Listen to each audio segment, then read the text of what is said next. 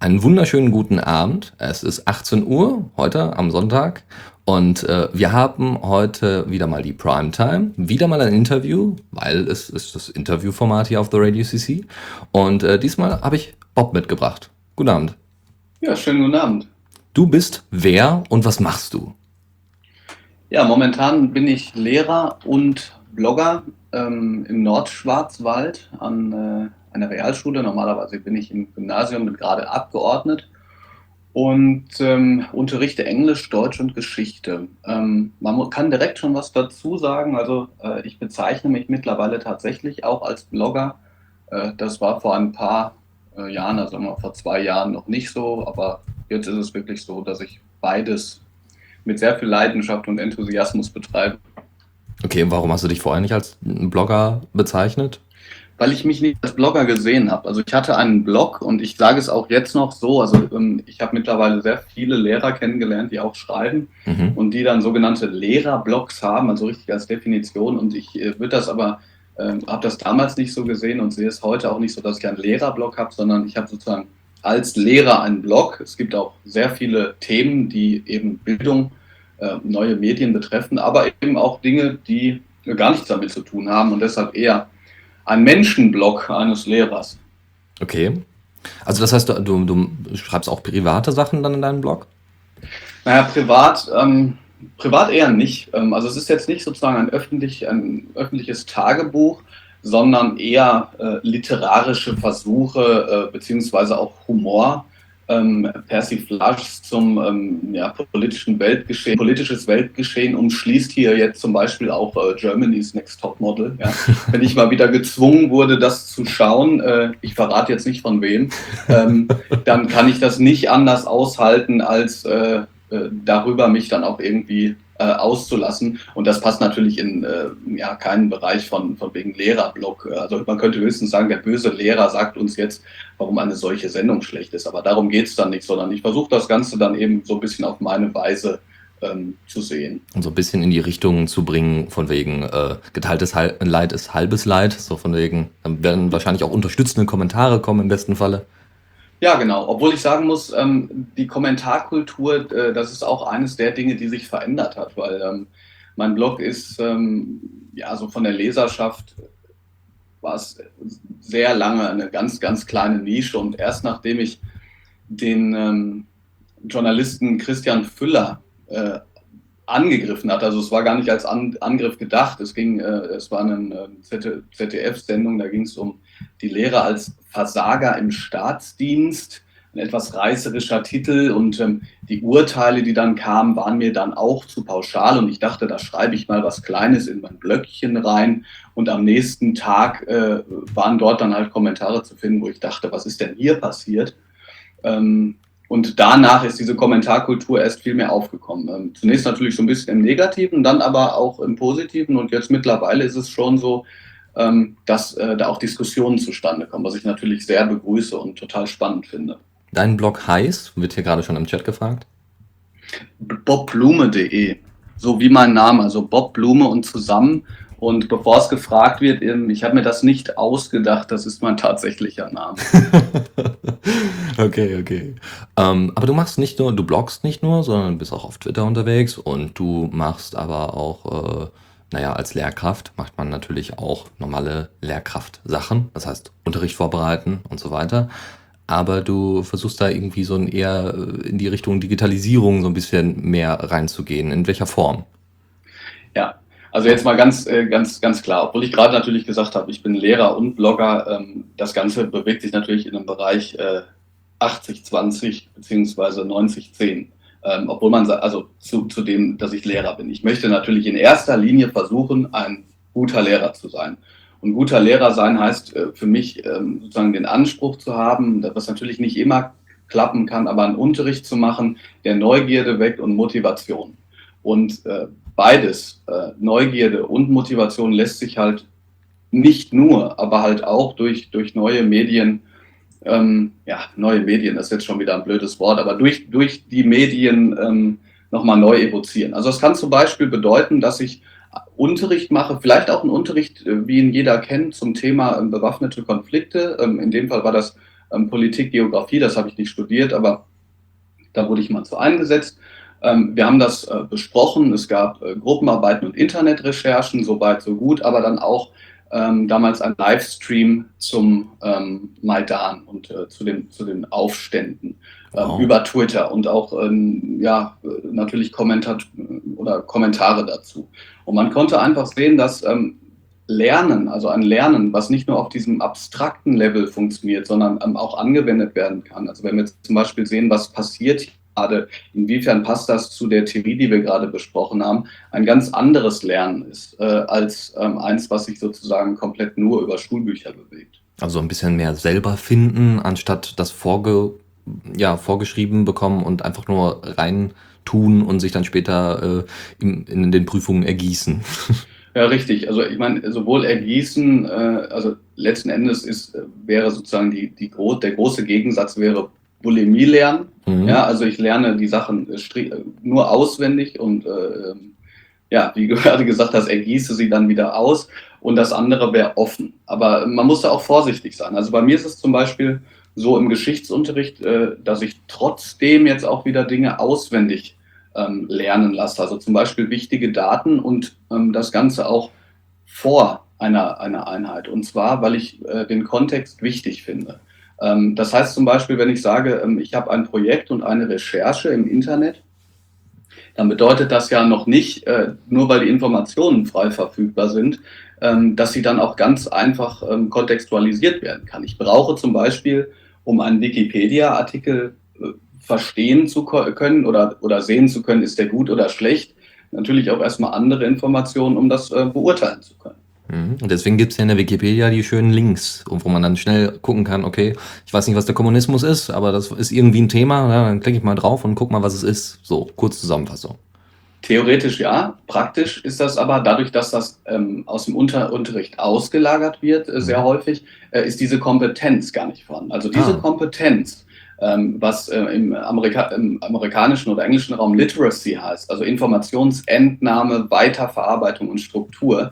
Das ist eine, die ja erstmal auch geschult werden muss. Und ähm, es gibt zwar sehr viele Lehrkräfte, ähm, die sich darüber echauffieren, dass alles nur noch abgeschrieben wird oder, oder Copy and Paste, aber letzten Endes muss es dann ja auch Aufgabe der sein, diese Kompetenz auch zu, zu üben. Also zum Beispiel Schüler kommen sehr, sehr schnell darauf, dass eine Internetseite wie gutefrage.de ähm, nicht zu gebrauchen ist, weil einfach Leute, die überhaupt keine Ahnung haben, von Leuten, die noch weniger Ahnung haben, ähm, äh, Fragen beantwortet bekommen.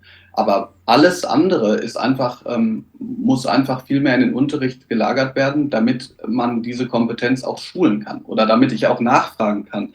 Nehmen wir jetzt mal eine Wikipedia-Seite. Ähm, warum ist die eigentlich so strukturiert, wie die strukturiert ist? Ja? Äh, äh, darauf zu kommen, das ist ja eine Entscheidung, dass erst über, weiß ich nicht, Politik und dann über Geschichte gesprochen wird. Und das sind alles Dinge, ähm, einer, sozusagen eines erweiterten Begriffs, ist schrecklich, aber von Literalität, ähm, der viel mehr in die Schule kommen muss. Und zwar nicht unter äh, IT-Kompetenz, hier mal bitte zwei Stunden Excel-Tabellen ausfüllen, sondern innerhalb eines Gesamtkontexts, also zum Beispiel mit dem Bring Your Own Device. Mit, mit dem was? Bring Your Own Device. Ja. Also BJ, das bedeutet, benutzt eure Handys. Ach so, okay. Ähm, und, zwar, und zwar benutzt eure Handys ähm, bedeutet wirklich, ähm, dass also Handys und Internet äh, so zu benutzen, wie es einfach heutzutage möglich ist. Weil es wird von äh, vielen Menschen gesagt, naja, die, die, ähm, die äh, Generation Social Media oder die Digital Natives, die, die wissen schon, äh, wie das alles geht. Und das ist meistens ein Irrglaube. Also es ist zwar so, dass sehr viele Schülerinnen und Schüler Instagram haben, ähm, auch Facebook, wenig Twitter, aber dass darüber hinaus die Möglichkeiten, zum Beispiel zur kooperativen Arbeit, ähm, wie man es jetzt über Google Docs oder Etherpads oder, ähm, oder äh, Wikis machen kann, überhaupt noch nicht bekannt sind. Aber sie können natürlich auch nicht bekannt werden, wenn man das Ganze weitgehend aus dem Unterricht auslagert. Ja, oder wenn die Lehrkräfte selber nicht wissen. Ja, ja, dieses selber nicht wissen, das ist ja durchaus auch ein Problem. Äh, vor allen Dingen deshalb, weil nicht, also das ist immer schwer zu ähm, pauschalisieren, aber weil ich glaube, dass ähm, das so ein bisschen ein Vorurteil der Lehrer ist, ähm, an, dass sie an einem Punkt sind, wo sie nicht mehr hinterherkommen. Das glaube ich nämlich nicht. Mhm. Sondern ich glaube, äh, wenn da das Interesse auch da ist und der Lehrer sich, was alle Lehrer, denke ich, sollten, sich auch als Lerner weiterhin verstehen, dann ist das relativ schnell gemacht, dass man Sachen zusammen ausprobiert. Nur dann muss man ja auch in gewisser Weise von so einem hierarchischen Konzept runter, dass der Lehrer derjenige ist, der sozusagen die Kinder mit einem Trichter befüllt, sondern man, man kann auch einfach sagen, Mensch, das ist spannend, dass hier zum Beispiel ein Schüler über eine bestimmte App äh, viel mehr weiß und wir versuchen das jetzt mal produktiv in den Unterricht zu integrieren. Mhm. Und, und das ist gleichzeitig übrigens auch äh, ein ganz wichtiger Punkt. Mir geht es nicht darum zu sagen, wir brauchen mehr Medien im Unterricht und jetzt benutzen wir zum Beispiel mal Twitter, bin ich absoluter Verfechter von, aber wir benutzen Twitter, damit wir Twitter benutzen. Sondern äh, Mediennutzung kann nur bedeuten, ähm, dass man vorher äh, ein, ein Konzept auch tatsächlich hat, was man eigentlich machen möchte. Und wenn man die Medien äh, Landschaft dann nutzen kann, um gewisse unterrichtliche Ziele zu erreichen, dann ist es umso besser. Aber nicht sozusagen äh, das gleiche, also diesen, den gleichen Frontalunterricht und Lücken füllen jetzt mit Apps, ja, was, was jetzt auch immer mehr gemacht wird. Dann gibt es plötzlich Apps, dann kann man sich modern fühlen und im letzten, äh, letzten Endes machen die Kinder dann denselben, Entschuldigung, Scheiß, äh, den, man, den man auch ohne äh, Medien machen also da, darum geht es natürlich nicht. Mhm. Das heißt, glaubst, also du hast das ja sicherlich auch an deinen eigenen Schülern ausprobiert, wie das funktioniert. Zeigt sich da denn irgendwie eine Veränderung im, im nicht nur im Lernverhalten, sondern auch einfach im Verhalten der, der, der Kinder selbst, der Schüler selbst? Auf jeden Fall. Ähm, allerdings muss ich sagen, ich bin da auch am Anfang. Also äh, ich war, äh, ich bin jetzt seit ähm, zwei Jahren an der Schule. Als ich mein Referendariat gemacht habe, war das für mich gar nicht so ähm, aktuell. Das, das kam halt wirklich, oder sogar andersrum, dass ich die Medien erst noch ein bisschen verteufelt habe. Und das kam wirklich erst mehr oder weniger mit der Anmeldung bei Twitter, wo ich plötzlich darüber gestolpert bin, dass, äh, dass die Leute gesagt, also oder dass viele Lehrer gesagt haben, hier, wir sind übrigens hier auch Lehrer, wir finden das toll, wir unterstützen das. Und darüber bin ich dann erst ins Experimentieren gekommen. Ein Augenöffner war bei mir, und das ist jetzt natürlich ein tolles Beispiel, das wird nicht immer so funktionieren, dass äh, wir über ein, eine Ganzschrift, heißt das ja im schrecklichen Deutsch, die wir gelesen haben, also über eine Lektüre getwittert haben, aus ähm, verschiedenen Gründen, die man auch jetzt noch besprechen könnte oder nicht, aber die Schüler auf jeden Fall irgendwann um halb neun abends ähm, weiter über dieses Thema sprachen. Äh, und zwar über äh, einfach Fragen, die sich ergeben haben.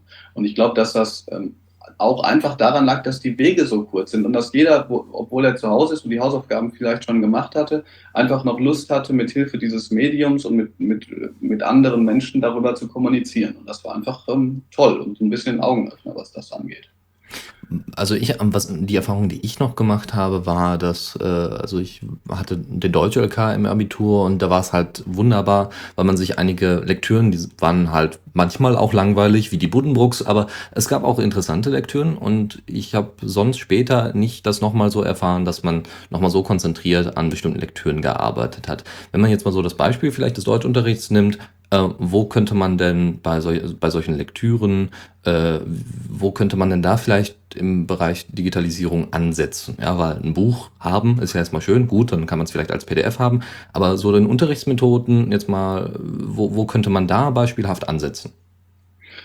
Also es gibt äh, vielfache Möglichkeiten. Ähm, also was man zum Beispiel machen kann, äh, das ist sowohl bei einem Buch als auch bei Kurzgeschichten der Fall, dass man äh, gemeinsam an einem bestimmten Abschnitt arbeitet und gemeinsam heißt dann auch tatsächlich zum Beispiel mit einem ähm, Zumpad oder einem Etherpad.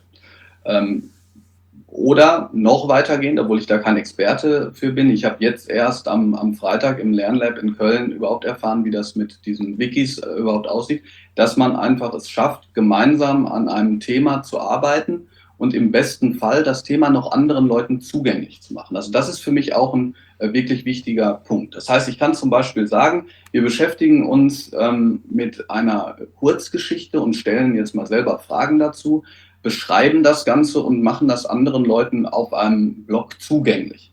Äh, das mache ich auch schon mit Schülern, aber ähm, bin da gerade auch erst in den Startlöchern. Aber das Ganze soll einfach auch zeigen, sozusagen das, was wir tun. Das ist nicht nur ähm, äh, für uns vielleicht relevant und, oder noch schlimmer, äh, ist es für mich gar nicht relevant und wird nur vom Lehrer abgeprüft, sondern ich kann damit was machen. Ich kann Leute haben, die, die mir eine Frage dazu stellen. Ich kann das weiterverwerten und ähm, ja, so vielleicht äh, Unterricht und, und Lernen auch in gewisser Weise demokratisieren oder öffentlich machen. Vor allem ist es ja auch irgendwie eher der Gedanke, nicht nur auch publizieren, da kommen wir vielleicht gleich nochmal zu, so, ähm, aber auch äh, das wieder zu erklären und quasi leben, lebenslang sein, sein, sein Wissen weiterzutragen. Also es ist ja schon irgendwo eine normative Aussage, was wir jetzt derzeit vielleicht in der Form nicht so gegeben haben, weil es eben um das Du lernst für dich allein. Wir haben zwischendurch mal Gruppenarbeiten, okay, aber deine Prüfungen und deine Noten, die zählen. Und was du nach der Schule machst, okay, dann hast du deine Noten und dann hast du deinen Abschluss und dann kannst du irgendwann in die Wirtschaft gehen. Aber ähm, das ist ja schon eine sehr stark normative Aussage. Gibt es in irgendeiner Form schon Gegenwind?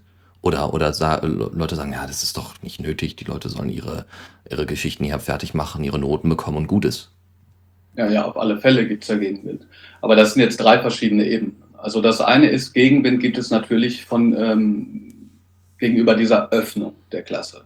Also Öffnung der Klasse heißt, wenn ich, wenn ich über meinen Unterricht twitter oder, oder auch schreibe, was ich im Unterricht mache, und zwar positiv wie negativ, ähm, bedeutet das natürlich immer, dass ich auch einer möglichen Kritik ausgesetzt äh, bin. Und dass das nicht jeder möchte, das verstehe ich total. Und äh, da muss man wirklich dazu sagen, auch, auch wenn du das ähm, als normative Aussage nimmst, dieses Teilen von Wissen und ich das unterstützen würde, würde ich keinen dazu zwingen, so jetzt mach doch bitte öffentlich, was du in deinem Unterricht machst. Da muss man, finde ich, sehr sensibel vorgehen. Mhm. Ähm, das Zweite ist, ähm, das, was du, was du gerade gesagt hast äh, zum, zum Thema, äh, hier hast du deine Note und, und dann geh bitte in die Wirtschaft, das ist der schwierigste Punkt der ganzen Geschichte, weil letzten Endes projektorientiertes Arbeiten, wie man es mit äh, Wikis zum Beispiel macht, ich, ich, weiß jetzt auch gar nicht, ob, die, ob alle Zuhörer genau wissen, wie, was ein Etherpad oder, oder Wikis ähm, überhaupt sind, weil ich ja da selber Schwierigkeiten am Anfang auch mit hatte. Also Etherpad heißt ja in dem Fall eigentlich nur, ich kann gemeinsam auch selbst wenn ich in unterschiedlichen Städten oder, äh, oder in unterschiedlichen äh, Gemeinden oder Orten bin, an einem Dokument arbeiten. Mehr heißt das ja eigentlich in dem Fall nicht. Aber das, ähm, diese, dieser kooperative Gedanke, der wird natürlich stark gefördert. Aber wenn ich ein solches Projekt habe, was vielleicht auch ähm, ergebnisoffen ist, bedeutet das auch, dass das System ähm, von, von Noten und Selektion durch Noten nicht mehr so einfach anwendbar ist. Und ich denke, das wird auch äh, politisch irgendwann dafür sorgen, dass man das Ganze überdenken muss, weil es eben dann nicht mehr so, so, so läuft. Ähm, ich gebe euch jetzt hier die, die Lücken, ihr füllt mir die aus und ich sage euch danach, ähm, auf was für einer Note ihr steht. Im Endeffekt würde es dann dazu führen, dass Noten vielleicht sogar abgeschafft werden würden, weil sie nicht mehr passend sind mit den, mit den Unterrichtsmethoden, die dann vielleicht in Zukunft kommen werden?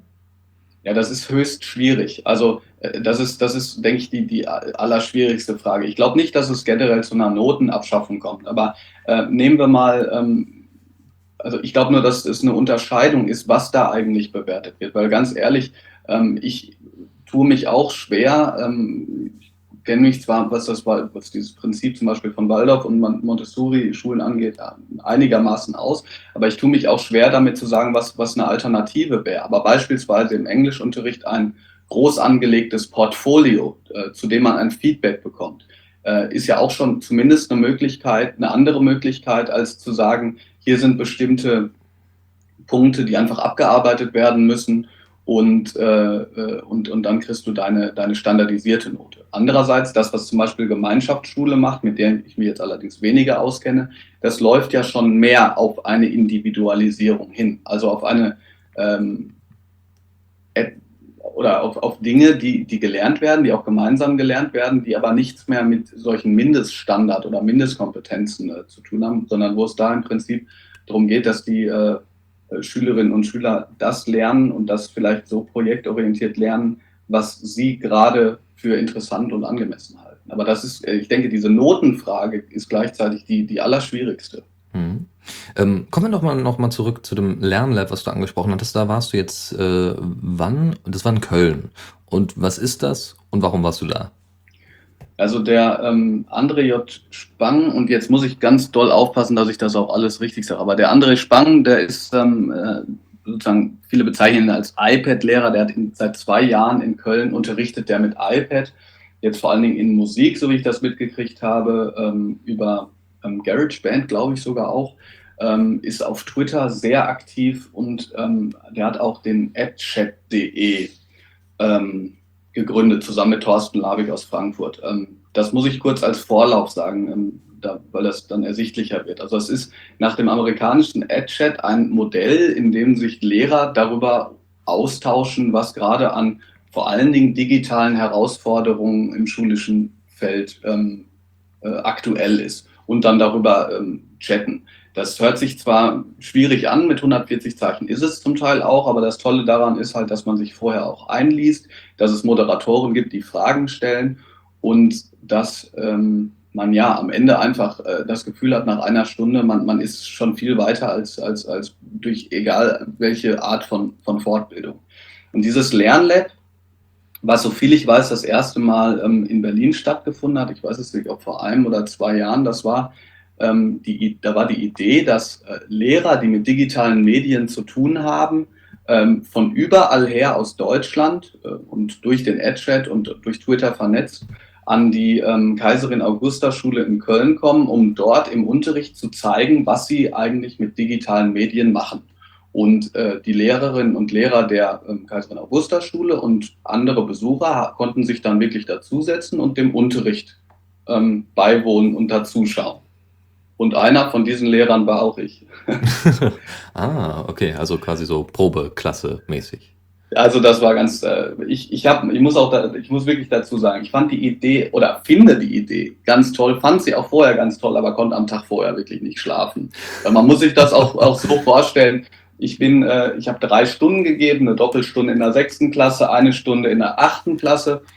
Und ähm, in dieser Doppelstunde da habe ich vor 30 mir unbekannten Sechsklässlern unterrichtet und es waren ungefähr, also es sollten eigentlich fünf Leute dazukommen. In dem Fall waren aber, äh, ich glaube, zwölf, zwölf Leute ungefähr dabei. Ähm, ungefähr, ich glaube, ja, sechs, sieben Lehrer, auch, auch Lehrer, die das Ganze besucht haben von außerhalb, eine Bundestagsabgeordnete, die Saskia Esken, äh, zwei Oberstufenschüler, die darüber berichtet haben und und ein, ein Vater, äh, genau, also mit dem ich mich sehr nett unterhalten habe, also ein Elternvertreter. Ganz ehrlich, wenn ich mir die Situation davor noch bewusster gemacht hätte, wäre ich wahrscheinlich in eine Schockstarre verfallen, was in dem Fall aber nicht ging. Das ganz Tolle war, äh, dass auch die erste Dreiviertelstunde die, das Ganze gar nicht funktioniert hat, also die Medien. Das heißt, ich habe dann erstmal ganz normalen Unterricht gemacht, natürlich mit meiner Unterrichtsstruktur über das iPad ähm, was ein Punkt ist, der, der ja auch zeigt, ähm, manchmal läuft es halt einfach nicht glatt, ähm, wo andere aber sagen, naja gut, in der, in der, bei einem Overhead-Projektor kann die Birne auch manchmal äh, durchdrehen. Aber, und, und, und das ist das Wichtige, es hat unglaublich viel Spaß gemacht und vor allen Dingen dann danach darüber zu sprechen mit den anderen Leuten, äh, was sie so, wie sie das Ganze jetzt empfunden haben und wie sie, wie sie den Unterricht fanden. Also eine extrem spannende Sache und ich saß auch selber im Unterricht also ich würde das jederzeit wieder machen, selbst wenn ich in der Nacht davor nicht schlafen kann. Und wie war das Feedback so? Also du hattest ja schon gesagt, ein Vater hätte sich da so sehr positiv geäußert. Ähm, in welchen Punkten? Also ich meine, Lobhudeleien ist ja auch immer schön, ja, so, so die Unterstützung. Aber auf der anderen Seite, welche, welche Kritikpunkte tauchten dann so nach und nach auf? Oder sind dir vielleicht auch selber aufgefallen? Ja, das ist gut, dass du das jetzt sagst. Dass, ähm, also die Kritik äh, ist tatsächlich in dem Fall ein bisschen ausgeblieben, weil, äh, ähm, also äh, machen wir es mal von, von vorne nach hinten. In der Englischstunde war es so, dass ähm, auch der Rektor der, der, der Schule hinten drin saß und der hat sich wirklich sehr ähm, enthusiastisch geäußert, weil er, also wir haben zusammen, muss ich kurz dazu sagen, getwittert in der achten Klasse und zwar zu Themen, die die eigentlich schon besprochen hatten. Also eigentlich sollte es sein auch Canada und äh, Teenagers and Parents, ja, was für Probleme man so mit seinen Eltern hat. Das Ganze habe ich dann äh, darauf reduziert, weil das ein ganz spannender Punkt war.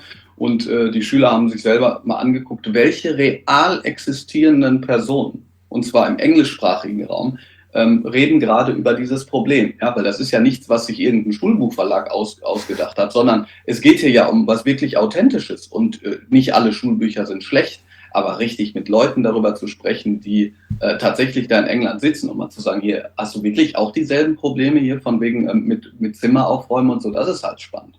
Und das hat wirklich wunderbar geklappt und äh, da habe ich, muss ich jetzt sagen, zumindest hat mir keiner eine großartige Kritik gesagt. Für mich selber würde ich sagen, jetzt zum Beispiel im Bereich ähm, Twitter ist es so, dass man natürlich innerhalb von einer Stunde nur daran kratzen kann, was es einfach für, für Möglichkeiten gibt. Mhm. Ähm, das, ist, das ist ganz klar. Das andere, ähm, Kritik, naja, gut, wenn eine Dreiviertelstunde der Beamer nicht funktioniert und das Thema unter anderem ist Strukturierung des, Unterne äh, des Unterrichts mit der App Evernote.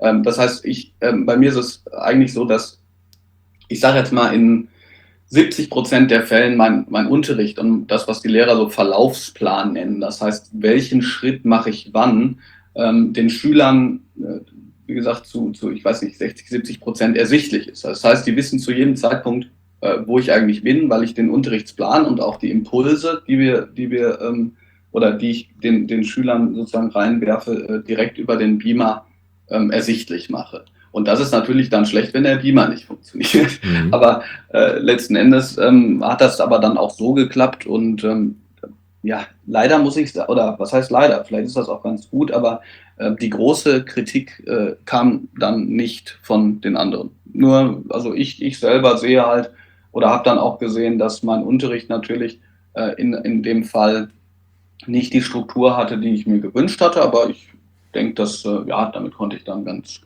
konnte ich dann auch leben. Ist ja auch der Vorführeffekt typischerweise. Ja, aber ich finde das auch, äh, ganz ehrlich gesagt, deshalb finde ich, finde ich das System aber auch so toll, weil man darf ja scheitern. Man darf, äh, ganz ehrlich gesagt, also vielleicht gibt es auch Leute, die das anders sehen, aber ich darf äh, oder was heißt scheitern? Scheitern ist so groß, ja. Also das war eine Doppelstunde, das hat unheimlich Spaß gemacht. Hinterher funktionierte die Technik auch. Und ich habe mit sechs Klässlern äh, getwittert über die Jahreszeiten. Die haben, die haben da äh, Gedichte hinterher rausgehauen, die, die haben mich sprach, sprachlos gemacht. Das war unglaublich gut. Natürlich auch ein Riesenverdienst von der Lehrerin, die vorher mit denen da, äh, zu dem Thema was gemacht hat. Aber was ich eigentlich sagen wollte, es ist doch toll, dass man sagen kann, hier können Probleme entstehen und hier tauschen wir uns drüber auf. Also diese Offenlegung und mit Leuten zu sprechen, äh, die dann auch sagen, ähm, Mensch, äh, das fand ich gut, äh, hier habe ich noch eine Frage. Also das war für mich äh, bei diesem Lernlab einfach unglaublich. Also auch eine lustige Situation, weil ähm, die Leute, mit denen ich mich auf Twitter gut verstehe, mit denen habe ich mich da auch total gut verstanden. Äh, das Einzige, was ich immer nicht wusste, ist, äh, sag mal ganz kurz, wie du heißt. Und dann hat man mir gesagt, hier, ich bin der Sohn. So, und dann habe ich gesagt, nee, weiß ich jetzt nicht. Sag mal deinen Twitter-Namen. Ah, alles klar, du bist es. ähm, ja, aber ich finde, man muss da auch als Lehrer so diese Offenheit haben für, dafür, dass manchmal, manchmal Dinge einfach nicht klappen. Und natürlich die Offenheit dann auch darauf transportieren, dass das bei Schülern auch so sein kann. Mhm. Wie, wie, ja, wie reagieren äh, die Schüler in der Form denn, ähm, also beziehungsweise das war ja jetzt alles in einem sehr speziellen äh, in einem sehr speziellen Setting. Ja, da war Interesse da auf der einen Seite, vielleicht auch, äh, ja, also doch Interesse und auf der anderen Seite irgendwie auch eine gewisse Zurückhaltung, weil ist ja auch was Neues und da muss man den Leuten ja auch mal eine Chance geben, die da was Neues vorstellen. Wie, wie sah das denn bei den, bei den Schülern aus? Ja, die sind äh, erstmal hin und weg. Und das ist aber schwierig, das kann, oder so zumindest ähm, empfinde ich das so, weil, weil natürlich das keine Normalsituation ist. Ähm, ich kann da vielleicht was zu den Erfahrungen sagen von meiner eigenen Klasse. Im, also ich hatte eine Klasse in der 910, meine, meine erste eigene Klasse, das fand ich ganz toll, mit denen habe ich auch getwittert. Ich habe über die Vorteile dann auch gebloggt ähm, und ähm, da waren aber auch wirklich zwei, drei Schüler, die gesagt haben, also wir, finden das doof, wir wollen das nicht. Ui, ähm, okay. Und also das muss, das muss man einfach auch, auch, mal, auch mal so anerkennen, weil ähm, mal ganz davon abgesehen, dass es natürlich am Anfang ist es immer toll, so ich darf das Handy benutzen, ja. Das ist auch, das ist total motivierend. Wirklich interessant wird es halt nach einem halben Jahr. Ist das dann immer noch motivierend, dass ich mein Handy benutzen kann? Weil ganz ehrlich, ich muss das Handy auch nicht immer benutzen. Und auch für diejenigen, die jetzt vielleicht fragen würden, ähm, das Handy ersetzt das Buch nicht. Ähm, und das Handy ersetzt ähm, auch zum Beispiel ähm, das Vokabellernen nicht oder wie auch immer. Ja? Ähm, aber es waren da jetzt auch Schüler da, die sich durchaus kritisch geäußert haben und eine, die gesagt hat, hier twittern, also ich verstehe den Sinn nicht, ja, ich weiß nicht, was das jetzt soll. Und äh, das finde ich aber auch völlig in Ordnung. Oder ich habe auch in einer Klasse einen Schüler jetzt gerade, der sagt, also ähm, ich weiß nicht, Herr Blume, wieso sollen wir uns dann jetzt auf, auf, auf noch ein Netzwerk jetzt anmelden, ja?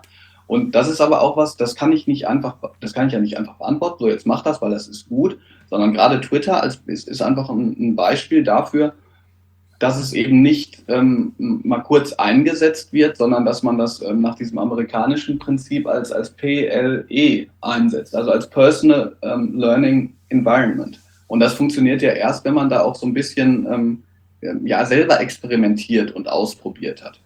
Ähm, aber ganz ehrlich gesagt, und das ist ein guter Punkt, wenn Schüler mir sagen, ich möchte das nicht, dann finde ich das auch in Ordnung. Und ich würde keinen zwingen, auf, ähm, auf Twitter zu gehen oder auf Facebook. Und das funktioniert ähm, ja, trotzdem, oder Facebook ist noch ein anderer Punkt, aber das funktioniert auch so, weil ich sage, wenn wir das mal machen, dann kann man da auch zu zweit rein, reinschauen. Ähm, und äh, wenn jemand das nicht möchte, dann ist das auch völlig in Ordnung. Mhm. Ja, und ähm, du hast ja sicherlich das auch mal außerhalb solcher Veranstaltungen auch mal den Eltern irgendwie sicherlich nahegelegt, oder? Oder zumindest mal irgendwie vorgestellt? Oder äh, gab es da schon mal einen direkten Austausch mit Eltern, Ja, die ja. jetzt mal nicht so, äh, sagen wir mal, äh, nicht so offen waren? Ähm, nein, interessanterweise nein. Also Ui. ich habe einmal einen Anruf gekriegt von, von einer etwas besorgten Mutter, die gesagt hat, ob jetzt alle Hausaufgaben immer über Twitter kommen. und dann habe ich gesagt, nein, und es kommen auch überhaupt gar keine Hausaufgaben auf, äh, über Twitter.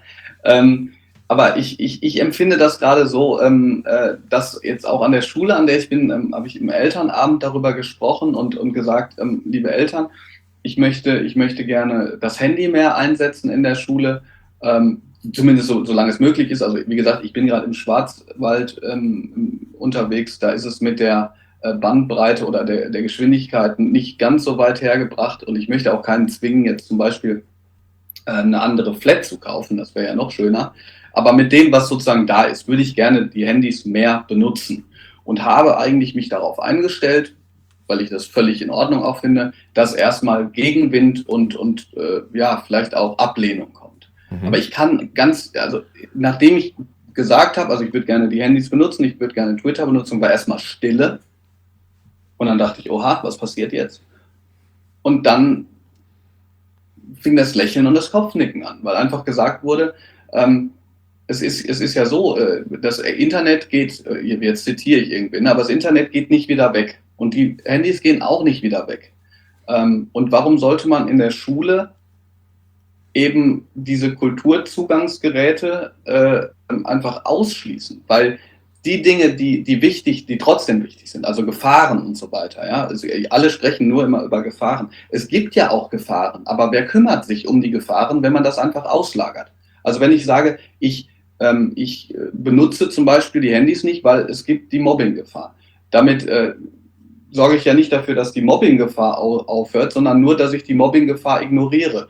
Das ist ein bisschen, als wenn ich meinem, meinem, Sohn sagen würde, es gibt Autos, die fahren sehr schnell, bitte geh nie wieder an irgendeiner Straße entlang. Ja? Das heißt, ich kann dann aber auch auf der Straße nicht sehen, ähm, äh, nicht sehen, was sich an dieser schönen Straße befindet. Übrigens, diese Metapher ist auch nicht von mir, die ist, glaube ich, von Philipp. Ich will jetzt aber auch nicht, oh Gott, geistiges Eigentum und so. Äh, aber es ist einfach eine schöne, ja, einfach eine schöne Beschreibung dafür. Ja. Und da haben die Eltern absolutes Verständnis, weil die gesagt haben, ich weiß mittlerweile selber gar nicht mehr, was, was mein Kind da eigentlich macht. Und, ähm, und ich, ich wär, und es ist einfach schön, wenn, ähm, ja, wenn, wenn das auch gelernt wird, wenn man da auch zu, zu und mit lernen kann. Also es kam nie dieser typische Sach, äh, Satz von Muttern, so von wegen, äh, ja, ähm, lasst die Kinder doch lieber in Ruhe. Ähm, das, das braucht man nicht, ist unnötig oder sonst irgendwas. Nee, das gar ist, nicht. Das ist beeindruckend. Ähm, aber ja, die Begründung ist schon sehr interessant, weil es geht halt nicht mehr weg, ja, wie, wie das Telefon. Ja. ja. Also was, was ich aber auch sagen muss, was ich, was ich nicht, was ich nicht weiß, ähm, das wird sich natürlich, das wird erst mit den Jahren kommen, ähm, wie, wie funktioniert, also wie funktioniert es dann, äh, wenn es wirklich völlig natürlich ist? Also bei mir ist es zum Beispiel so, ich mache das ähm, demokratisch. Ich mache manche Sachen demokratisch. Demokratisch ist in dem Fall ein bisschen Euphemismus, bedeutet einfach nur, dass ich sage, ähm, zum Beispiel, wir dürfen, wenn, ihr, wenn ich jetzt sage, dürft ihr das Handy benutzen. Wenn ihr das Handy dann zum WhatsApp-Schreiben benutzt, dann dürft ihr es nicht mehr benutzen. Mhm. Ähm, was aber letzten Endes nichts anderes ist, als, ähm, naja, einen Block auf seinem Tisch liegen zu haben, da kann man auch drauf rumkritzeln. Und wenn man die ganze Zeit auf dem Block rumkritzelt, sage ich halt irgendwann, jetzt tu den Block äh, weg, ähm, wenn ich mal was sage, du musst mir kurz zuhören. Ja, das macht einfach nochmal das Werkzeug, also dass, dass das Handy nur als Werkzeug benutzt wird und nicht als eigentlich, also nicht, als man benutzt das Handy nicht, um das Handy zu benutzen, Genau. sondern als Hilfe, und, um weitere Informationen zu bekommen. Genau, und wenn es natürlich wird bei mir, dann soll das so sein, dass überhaupt keine Frage mehr ist. Also ich stelle mir vor, dass ich in der, ähm, ähm in der Unterrichtsstunde nicht mehr zu sagen brauche, ähm, holt das Handy raus oder nicht. Wie gesagt, noch mache ich das nicht, aber wenn das richtig läuft, dann, dann möchte ich das nicht mehr sagen, sondern dann benutzt man die Dinge, die man für die Aufgabe, die man macht, gerade braucht. Und ähm, dann kann man gerne auch sein Handy einfach rausnehmen und, und auf den Tisch legen. Weil es sein kann, ich muss eine Vokabel nachgucken, ich möchte gerne ähm, eine äh, Jahreszahl oder, oder ähm, ein Bild oder, oder was auch immer ähm, schnell rausholen und das zugreifbar machen. Und ich sehe einfach, äh, ne, und ich sehe nicht ein, warum man das nicht machen darf. So. Ähm, aber das ist ein Punkt, an dem ich auch noch nicht bin. Aber da würde ich dann sagen, ähm, ihr dürft alles benutzen. Ich habe das ähm, in, in äh, meiner Klasse, in der ich gerade bin, habe ich gesagt, ähm, wir tun alles, was das gemeinsame Lernen fördert. Das ist die einzige Regel, die es gibt. Und das impliziert für mich auch, dass ich alles nutzen kann, was das gemeinsame Lernen fördert. Aber das kann natürlich auch nur nach und nach geschehen. Hm. Und das kann man auch nur nach und nach ausprobieren, was denn wirklich das gemeinsame Lernen fördert. Genau. Ähm, du hattest gerade noch über Hausaufgaben gesprochen und dass sich dein Elternteil angesprochen hat, so von wegen, wird jetzt alles über Twitter gemacht. Ähm, sehen bei dir Hausaufgaben anders aus? Also ist die Nachbereitung anders? Ich kenne das noch von meiner Schule. Ich meine, ich bin noch nicht so lange aus der Schule raus. Da gab es Nachbereitungen in der Form, dass man dann halt auch mal äh, Texte oder, oder Links oder auch teilweise YouTube-Videos einfach in, in eine Organisationssoftware äh, eingegeben hat quasi und dann gesagt hat, okay, ihr habt jetzt eine Vertretungsstunde, ihr könnt, ihr seid in der Oberstufe, ihr könnt nach Hause gehen, aber ihr müsst die und die Aufgaben lösen und die könnt ihr da und darüber abrufen. Bitteschön. Ja, das hört sich doch schon verdammt modern an, oder? Weil ja, das ist erfreulich das gewesen, ja, ja. Das ist wirklich erfreulich. Ähm, ne, ja, klar, also beides, ja. Also man muss immer eine Sache sagen. Äh, nur weil ich Medien benutze, nutze ich Medien nicht immer. Ja. Und äh, ganz ehrlich, ich habe auch, ich verteile auch Hausaufgaben. Also ich sage den Schülern manchmal auch im Englischunterricht, äh, ihr müsst hier die Vokabeln lernen oder ihr müsst was im Workbook machen oder in Geschichte eine Aufgabenstellung, die es schon gibt.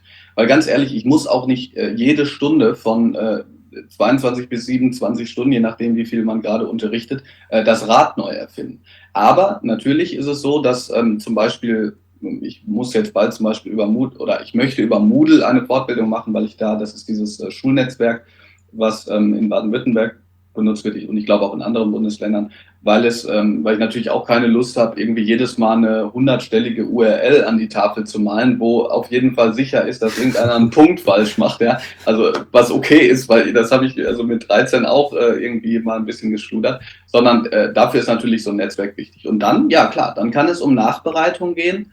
Äh, oder aber, da bin ich übrigens aber auch noch ganz am Anfang, wie ähm, der Herr ähm, jetzt fällt mir sein richtiger Name nicht ein, Dunkelmunkel auf Twitter, ist da sehr, sehr ähm, weit mit, ein Mathe-Professor, wie er es eben mit dem Flipped Classroom Modell macht.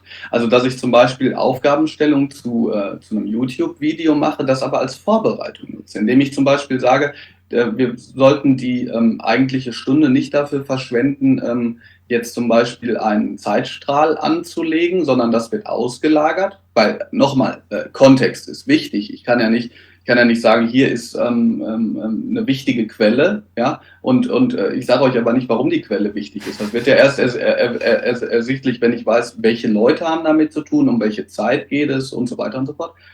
Lange Rede, kurzer Sinn. Flipped Classroom heißt also, das, was wichtig ist, ähm, das lagere ich aus als Vorbereitung und äh, was ich dann tue, ist in der jeweiligen Stunde eigentlich ähm, zu vertiefen und das zu machen, wo man den Lehrer halt eben für braucht. Ja? Für die Nachfragen ähm, äh, zu speziellen, wichtigen oder unverständlichen Sachverhalten. Ähm, wie sieht das eigentlich dann auch mit Leuten aus, die vielleicht ein bisschen schneller sind in der Aufgabenbewältigung? Also vielleicht auch Gruppen oder eben Einzelpersonen, einzelne Schüler, die sagen, ja, ich bin jetzt fertig, was mache ich denn jetzt? Ähm, gibt's dann, hast du dann immer quasi eine weitere Aufgabe parat? Weil das wäre ja mit so neuen Medien einfacher möglich. Oder oh Gott, ja, ja, ja, also natürlich, das versuche ich. Äh, du sprichst irgendwie alle wichtigen, alle wichtigen Themen an, die gerade in der Didaktik ähm, eine Rolle spielen. Ja, also das wäre ja das, äh, das Problem oder, oder Nicht-Problem der, der Binnendifferenzierung. Ja, bei, bei mir ist es so, dass ich ähm, häufig sogenannte Expertenfragen mache. Das heißt, während ich den Unterricht plane, überlege ich mir, äh, was, wenn die eigentliche Aufgabe, die ich gerne das kann man auch noch, ne, das kann man jetzt auch wieder sagen, äh, das, das wollen auch nicht alle, aber ich möchte so eine Art von, das hört sich jetzt schlimm an, aber so ein Mindeststandard, so, sowas, was alle irgendwie auch mit nach Hause nehmen sollten, den möchte ich schon auch erreichen. Und äh, dann gibt es Expertenfragen, äh, die dann in der Tat nicht nur, aber auch mit neuen Medien erreicht werden können. Also zum Beispiel einen weiteren Rechercheauftrag ähm, in Geschichte oder in Deutsch, ähm, ja, eine etwas schwierigere Aufgabenstellung zu Lyrik so. Ja, aber das ist, denke ich, auch wichtig. Ähm, das ist aber eine, auch eine sehr, sehr große Herausforderung an den Lehrer, ähm, weil so eine Binnendifferenzierung ähm, ja auch bedeutet, dass man die Lerngruppe sehr, sehr gut kennen muss und dass man es auch irgendwo schafft, äh, die Herausforderungen so zu setzen, dass sie nicht unmöglich sind, aber sozusagen auch noch eine kognitive Hürde darstellen. Ähm, wie sieht denn der Einsatz mit neuen Medien bei Projektarbeiten aus? Ich weiß nicht, ob du das schon mal ausprobiert hast, aber es gab, ähm, es gab von Richard David Brecht vor, ich glaube, einigen Jahren gab es mal ein Buch äh, Anna und äh, Anna Gott und die Schule, glaube ich. Und es ging da um eine Revolutionierung oder Veränderung, starke Veränderung, äh, Reformierung des Schulsystems, indem man halt anstatt Klassen so kleine äh, Projektgruppen erstellt, die dann für einen Monat gelten, die von Motorbau bis sonst irgendwas gehen und immer Experten dabei haben.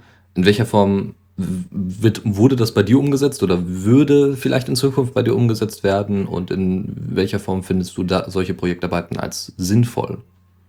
Ja, äh, das kommt auf die Definition von Projekt an. Ich muss zugeben, Anna, äh, die Welt und der liebe Gott oder andersrum, habe ich äh, nicht gelesen, weil ich in dem Zeitraum überprechtisiert war. Also ich bin kein großer Kritiker von, von Richard David Brecht, ja, weil ich ihn zwar auch für plakativ halte, es aber auch wichtig finde, ähm, philosophische, selbst wenn es wirklich ähm, gekürzte, gekürzt ist, philosophische Inhalte, ähm, selbst auch moralisierend in die Gesellschaft zu tragen. Also ich, da haben sich alle aufgeregt, äh, aber jetzt mal ganz ehrlich, man kann jetzt auch nicht äh, von jedem erwarten, ähm, die komplette Philosophiegeschichte zu lesen. Dieses Buch habe ich nicht gelesen, sondern nur diese, diese Kernthesen und äh, damit auch das, was du gesagt hast. Ähm, ich muss differenzieren. Projektunterricht darf natürlich nicht heißen, dass ich sage, ähm, das ist so ein, so ein schönes Ding, ne? ich, was, was macht ihr? Wieso bist du im Lehrerzimmer? Ja, die machen Projektunterricht, ja. Das wird bedeuten, ich habe denen gesagt, macht mal irgendwas. Sondern ich finde es auch bei Projektunterricht ganz wichtig, dass da eine Art von zumindest ähm, Hilfestellung ist, die man, wo man nachschauen kann. Also hier sind ähm, bestimmte Hilfelinien, was, was, was machen wir eigentlich? Also im, im Abitur oder in, in Kursstufen kann es natürlich so laufen, dass so eine Struktur gar nicht mehr vorgegeben muss. Ähm, aber zum Beispiel siebte, achte Klasse, da muss ich wissen, was machen wir wann. Also wann machen wir erstmal die Struktur für das, was wir machen, wen, wen können wir fragen, äh, wer ist in unserer Gruppe und so weiter. Und ich habe das jetzt zum Beispiel konkret ähm, ausprobiert bei eigenen Kriminalgeschichten. Ähm, also ganz konkret, siebte Klasse, da ging es um das Verfassen eines Berichts erstmal. Ähm, das heißt, ja, sachlicher Bericht mit Einleitung, Hauptteil, Schluss und so weiter und so fort, wie man das so macht. Und da ging es um Kriminalgeschichten. Und ich habe ähm, dann das Konzept einfach mal versucht umzudrehen. Das heißt, wieso nicht selber Kriminalgeschichten erfinden, die dann mit dem Handy aufnehmen und äh, vor, oder, also aufnehmen und das dann sozusagen den anderen zeigen und die schreiben den Bericht darüber. Das heißt also auch einfach als Beispiel die Kompetenz, die im Lehrplan auch äh, im Bildungsplan 2004 äh, vorgeschriebene Kompetenz, äh, einen sachlichen Bericht zu schreiben, die bleibt gleich. Aber die Motivation, äh, einen, ähm, eine Aufnahme, eine Handyaufnahme zu gestalten, am besten noch mit einigen kleinen äh, filmischen Mitteln, äh, die die, und worüber die anderen dann einen Bericht schreiben, ist natürlich größer, weil es einfach nicht mehr ähm, ja, um so einen, so einen Standard 1, 2, 3 geht. Ähm, in welcher Form, äh, Moment, und zwar, ähm, Gehen wir mal ein bisschen weiter weg vielleicht von deinem eigentlichen Kernbereich der Fächer zu Forderungen, die man immer mal wieder hört, vor allem eben auch aus der Informatiker-Ecke, die dann sagen, ja, eine Grundvoraussetzung wäre ja im besten Fall, dass auch in der Schule Programmieren beigebracht wird. Jetzt, wo wir die Möglichkeiten der neuen Medien haben, wäre das doch eine Möglichkeit. Ähm, hast du dich da mal mit Leuten auseinandergesetzt oder zusammengesetzt und mal äh, überlegt, äh, ob das sinnvoll ist, so im, im Unterricht sowas anzubieten? Ich meine, klar, du machst äh, Englisch und ähm, Englisch und äh, Geschichte, aber gibt es, gibt es da, äh, gibt es da vielleicht Informatiklehrer, die sagen, ja, das müsste man noch viel stärker machen oder Leute, die da technisch interessiert sind, das umzusetzen? Also ähm, ich, ich, jetzt muss ich mal kurz nachfragen, ist Coding auch dasselbe? Oh Gott, also Ja, ja, ja. Programmieren und so, also auch, ne? Also da habe ich äh, erstmal ganz ehrlich überhaupt keine Ahnung zu. Aber ich habe an einem Ad-Chat bei, ähm, ich war bei einem Ad-Chat eben bei in Twitter, wo es darum geht, muss man jetzt Coding lernen, wo auch ähm, formuliert wurde, ist Coding nicht auch eine Kulturtechnik wie Lesen und Schreiben, wo ich selber zu, zu eher kritisch war, weil ich gesagt habe, also nicht, dass man das nicht lernen sollte, sondern äh, wo, wo ich gesagt habe, so haltet mal den Ball flach. Also irgendwie Lesen und Schreiben sind äh, Kulturtechniken, ähm, die, die so grundlegend und fundamental sind, dass ich sie jetzt mit Coding ähm, ähm, nicht gleichsetzen würde. Aber um drauf zu kommen, ähm, auf jeden Fall wäre das wünschenswert, aber wir müssen uns auch klar machen, in was für einer Realität wir gerade leben. Ich habe ähm, bei dem äh, OER-Camp in Köln, wo ich gestern war, am Samstag, ähm, mit in einem oder in einem Workshop auch äh, darüber gesprochen, was eigentlich die Herausforderungen sind, was das digitale Lernen angeht. Und da, schieb, da wurde dann so ein bisschen der, der schwarze Peter hin und her geschoben, ja, zum Beispiel, dass die Verlage mehr machen müssten oder, oder äh, dass die Infrastruktur besser werden müsste, also die digitale Infrastruktur. Aber ich, ich kann wirklich nur sagen, ähm, letzten Endes muss da auf allen Ebenen erstmal gearbeitet werden. Also natürlich kann man fordern, wir müssen jetzt ähm, zum Beispiel Programmieren lernen in den Schulen. Das finde ich auch ganz toll. Aber letzten Endes gibt es ähm, oder muss erstmal Konsens darüber bestehen, ähm, was die Schule insgesamt zu leisten hat. Und da geht es nicht darum, ein bisschen Coden zu lernen oder ob man mal ein iPad einsetzt, sondern äh, darum, sich dieser Gesamtentwicklung ähm, auch zu stellen und dafür offen zu sein. Und das sehe ich einfach noch nicht. Ähm, ganz im Gegenteil, ich sehe gerade eher die Tendenz zu sagen, ähm, die bösen Handys müssen komplett aus dem Unterricht ähm, verbannt werden. Eine ehemalige Schülerin von mir, ähm, die auch also die ich im Rahmen eines Theaterprojektes, was, was, ähm, wo ich einfach auch bei war, ähm, nochmal mit mir gesprochen hat. Die hat gesagt, auf der weiterführenden Schule, auf der, ähm, auf der sie jetzt ist, gibt es ein Handyzimmer, wo ich erst dachte, auch das ist ja prima, dann kann man da mit dem Handy. Nein, das ist also ein Zimmer, wo man seine Handys einschließt, ja, damit sie für den ganzen Tag weg sind. Und ganz ehrlich, bevor das nicht äh, sich verändert in den Köpfen, äh, brauchen wir über Coding und weiß ich nicht was äh, gar nicht reden. Also zumindest was die vielen Schulformen angeht. Ähm, in, ähm, jetzt bei allgemeinbildenden Gymnasien wird das ja teilweise auch schon so praktiziert. Und um diese Frage jetzt mal ganz kurz zu beantworten, ich würde das auf jeden Fall unterstützen. Und ich finde, zumindest was die Grundkenntnisse angeht, ist das etwas, was, was einfach wichtig wäre für die heutige Gesellschaft. Man darf aber nicht vergessen, und das ist auch wichtig, dass man darüber hinaus nicht alles funktionalisiert, ähm, was, es, was es gibt. Also zum Beispiel in, in, in Englisch ist es so, dass ich trotz alledem der Meinung bin, dass man auch äh, Shakespeare noch weiterlesen sollte. Ja? Also jetzt irgendwie Handys zu benutzen und, und äh, HTML-Codes zu lernen und so schließt für mich nicht aus, ähm, dass wir sozusagen äh, trotz alledem bei einem, einem allgemeinbildenden Verständnis von Bildung auch bleiben. Nur das Ganze schließt sich halt nicht aus sondern das kann ich verbinden. Und ich kann von mir aus mit HTML einen, einen Blog konzipieren, auf dem dann Content gestellt wird, der äh, weiter getwittert wird und auf Google gesprochen wird, aber in dem es halt um einen, ähm, um einen ja, wunderbaren Text zum Beispiel der, der, äh, der deutschen Literatur geht.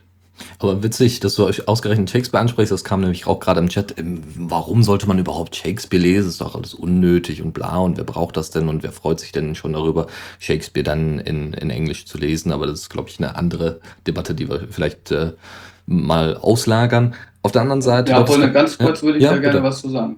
Also ganz kurz möchte ich dazu was sagen. Und zwar, ähm, wenn es um Coding und um die Vielfalt ähm, der, der Angebote geht, die eine Schule auch zu bieten hat, dann habe ich die tiefste Überzeugung, dass ähm, Schule vor allen Dingen dafür sorgen sollte, dass die Menschen Entscheidungen fällen können. Entscheidungen dafür zu fällen, was ähm, sie später machen. Und ich finde, eine Entscheidung fällen, also auch zum Beispiel dagegen, dagegen zu sagen, ich werde nie, also ich werde nie wieder Shakespeare lesen oder ich werde nie wieder coden oder ich werde nie wieder dieses oder jenes tun. Das ähm, ist ungemein wichtig, um zu wissen, was man denn später machen möchte.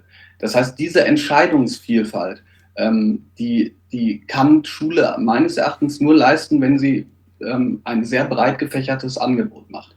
Und ganz ehrlich gesagt, ich meine, gut, ich bin jetzt auch Englischlehrer und ich liebe auch Shakespeare, aber wenn man, äh, wenn man es schafft, etwas Schwieriges ähm, was, was vorher völlig unnütz erscheint und oder, oder äh, ja, äh, als ganz große Hürde äh, für sich selber zu verstehen und, ähm, und da Sinn zu entnehmen, dann ist es erstens sehr, sehr, ähm, also für einen selbst äh, eine, eine, ganz tolle Sache und zweitens führt das dazu, dass man wieder, ja, wie soll ich sagen, eine, eine Möglichkeit mehr, mehr hat. Ja, ich weiß nicht, ob ich das jetzt nicht gut gesagt habe, aber wie gesagt, Entscheidungsmöglichkeiten. Ähm, ja. Ja, und würdest du das dann strukturell vielleicht sogar in Wahlpflichtfächer oder eben so Projektarbeiten äh, dann umsetzen? Ja, und das wird ja auch gemacht, also für Leute, die da noch mehr mit, ähm, noch, noch mehr mit zu tun haben. Aber, aber ganz klar, also ich meine, äh, nicht, nicht jeder, also ich würde ich würd keinen dazu verpflichten, irgendwie jetzt äh, ähm, Shakespeare zu lieben. Ich würde auch keinen dazu verpflichten, Blogs zu lieben. Aber ganz ehrlich, da ist so viel Wissen und Weisheit drin, dass ich äh, auch nicht akzeptiere, dass man sagt, naja, ich will hinterher äh, sowieso, was weiß ich, irgendwie ähm, was mit Medien machen und, und, und Shakespeare bringen. Obwohl das ein schlechtes Beispiel ist, weil ich glaube, als Journalist sollte man auch mal den einen oder das ein oder andere Drama gelesen haben. Aber du hattest gerade vom Programmieren als Kulturtechnik gesprochen und äh, davor noch ähm, angeknüpft an äh, die Aussage, wir veröffentlichen auch selber Sachen. Das sind ja durchaus schon publizistische, also zumindest in einem gewissen Rahmen jeweils, jeweils möglich, äh, publizistische äh, ähm, Eigenschaften beziehungsweise Möglichkeiten und Fähigkeiten. So, das war das Wort. Ähm, ist das, wird das in Zukunft noch wichtiger als ohnehin schon? Oder ist es jetzt schon wichtig? Nur wir haben es halt komplett verpasst, in der Schule das anzusprechen. Äh, dass, äh, da wir ja jetzt im Moment jeder selber Medium sein können, zu jeder Zeit, überall, in Anführungszeichen, im Netz? Ja, ähm, also ja, wir verpassen das. Ähm, und ähm, okay. äh, wir, wir, verpassen so einiges. Also ähm, gestern hat auch jemand gesagt, wenn jetzt irgendwann äh, ähm, irgendwelche ähm, Systeme aus Amerika kommen, irgendwelche ähm, Dinge, wie man mit digitalen Medien umgeht, werden wir irgendwann sagen, äh, sorry, aber wir können leider damit gar nichts anfangen, weil wir haben die Entwicklung verpasst. Äh, andererseits, ja, finde ich, sollte man, sollte man. Äh, und zwar in diesem Rahmen ähm, des Weitergebens und Verbreitens von Wissen. Also ich meine, es muss ja, es muss ja auch nicht immer jeder einen Blog haben, aber ich glaube, dass das ähm, zwei Dinge ganz wichtig sind. Erstens, ich sehe, dass das, was ich tue, auch ähm, über die, die, die Stunde hinaus vielleicht eine Wirkung hat auf Menschen und somit hat es Bedeutung.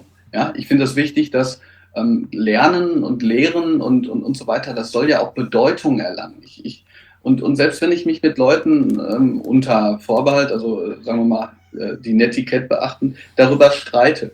Und äh, ich glaube, das ist, ja, da bieten halt solche Publikationen einen, einen ganz großen Mehrwert. Und das Zweite eben, dass man im Sinne dieses OER-Gedankens auch sein Wissen mit anderen teilt und, und weiter benutzt und, und vielleicht verändert. Ähm, das das wäre wirklich wünschenswert und ist eine ganz tolle Sache. Aber ich bin da, was das angeht, auch, ähm, mit, auch mit meinen Schülern erst am Anfang. Hm. Ähm, Gerade war noch mal so die Frage, auf der einen Seite gibt es, äh, äh, gibt es Schulen, die dann Handys einschließen lassen, anstatt sie zu benutzen, weil sie Handwerkszeug sein könnten. Ähm, aber grundsätzlich so Veränderungen in der Schule sucht man natürlich gerne immer die Verantwortlichen. Auf der einen Seite hast du die Politiker, wo man immer schön sagen kann, ja, die sollten da mal was verändern und sollten da mal das Curriculum ändern und so weiter und so fort. Auf der anderen Seite hast du die Lehrer. Wie, wie, wie würdest du das gewichten? Wo, wo ist mehr, wo ist mehr Eingefahrenheit in vielerlei Hinsicht oder wo, wo sollte man am besten ansetzen, wenn man da Veränderungen zumindest im Bildungssektor äh, auslösen möchte? Ja, das ist eine sehr gute Frage. Ähm, ich sehe, äh, also ich sehe da viele Dinge. Ähm, zum Beispiel eine, eine äh, auf, auf Twitter auch sehr aktive Politikerin, die Saskia Eskin, die gerade aus dem Bereich kommt, Kalf, Freudenstadt, also nördlicher Schwarzwald, die ist da total hinterher. Ähm, die sitzt auch in dem, im Ausschuss Digitale Agenda. Ähm, aber äh, als Beispiel davon kann man ja sehen, äh, wie die Reaktion der Netzgemeinde ist, äh, wenn die Politik was macht. Ähm, es ist meistens so, dass dann gesagt wird, zu wenig, zu spät und überhaupt. Und äh, da wird, finde ich, sehr häufig auch die, es verpasst, dann äh, diesen Dialog auch zu führen. Also ich denke schon, dass sich politisch zumindest ein wenig was äh, bewegt. Ähm, klar, vielleicht zu wenig, aber es bewegt sich was. Und es gibt genug Menschen, äh, die versuchen, das Ganze voranzutreiben und die muss man auch sehen. Zu dem anderen ist es aber so, das ähm, ist jetzt ein, ein ähm, umschrieben aus dem Beginn des Buches äh, Social, wie heißt das, Generation Social Media von Philipp Wampfler. Da ist ein Zitat drin von Douglas Adams, der sagt, also wie gesagt, ich umschreibe das mal, ähm, alles, was äh, zwischen der Geburt und dem 15. Lebensjahr, was glaube ich ähm, erfunden wird, ist äh, ganz normal und der natürliche Lauf der Dinge. Alles, was zwischen 15 und 35 ähm, neu dazukommt, ist eine grandiose Innovation, in der man Karriere machen kann. Und alles, was äh, danach erfunden wird, ähm, ist gegen den natürlichen Lauf der Dinge und muss abgelehnt werden. Das ist natürlich völlig plakativ und überspitzt, aber es zeigt so ein bisschen, finde ich, auch das Problem, dass ähm, ein digitaler Wandel nur dann vonstatten gehen kann, wenn das in den Köpfen der Lehrer auch passiert. Weil, also zumindest das, was ich so mitkriege, also die Schüler sind äh, nicht das Problem. Also auch wenn die, die können ja nicht alles wissen, was man mit mobilen Geräten machen kann, aber ganz ehrlich, die haben da nichts gegen. Und äh, die Eltern auch nicht. Äh, zumindest, äh, wie gesagt, die, mit denen ich gesprochen habe. Und ich kann ja jetzt nur so sagen, jetzt äh, so in, in zum Beispiel im Lehrerkollegium, da, da, sind einfach viele, die auch sagen, dass das finde ich prima. Aber man sollte, finde ich, und das ist ein ganz wichtiger Punkt, da die Lehrer auch ernst nehmen. Da sind, denke ich, auch viele, die haben einfach, ähm, ich, ich will jetzt nicht sagen Angst, aber die haben die Befürchtung, dass sie vielleicht an einem Punkt sind, wo sie, wo, wo sie die Entwicklung nicht mehr nicht mehr einholen können. Oder wo, wo, sie vielleicht auch die Befürchtung haben, jetzt, jetzt habe ich so lange hier, hier mit, mit was Bestimmtem gearbeitet und das soll jetzt plötzlich redundant sein. Und diese Angst, die muss man irgendwie, ähm, ja, die muss man irgendwie außer Kraft setzen. Und das geht nur, indem man sozusagen in gemeinsamen Dialog kommt. Und bei mir ist es so, dass ich das Gefühl habe, dass das so ist. Also ich bin so ein bisschen der Nerd, obwohl ich jetzt gehört habe, ähm, ich bin eher ein Geek, ein Nerd mit Freunden. Ja, ich wusste gar nicht, dass es da einen Unterschied gibt, aber so ein paar Freunde habe ich, also bin ich eher der Geek. Ja. Äh, und da wird dann schon mal eher gesagt, so, was machst du denn mit deinem iPad, was hast du da denn drauf, wie organisierst du das? Und, und der eine oder andere sagt, Mensch, das probiere ich mal aus. Also da sehe ich schon, dass das eigene, dass das eigentliche, ähm, ähm, diese Neugierde da ist.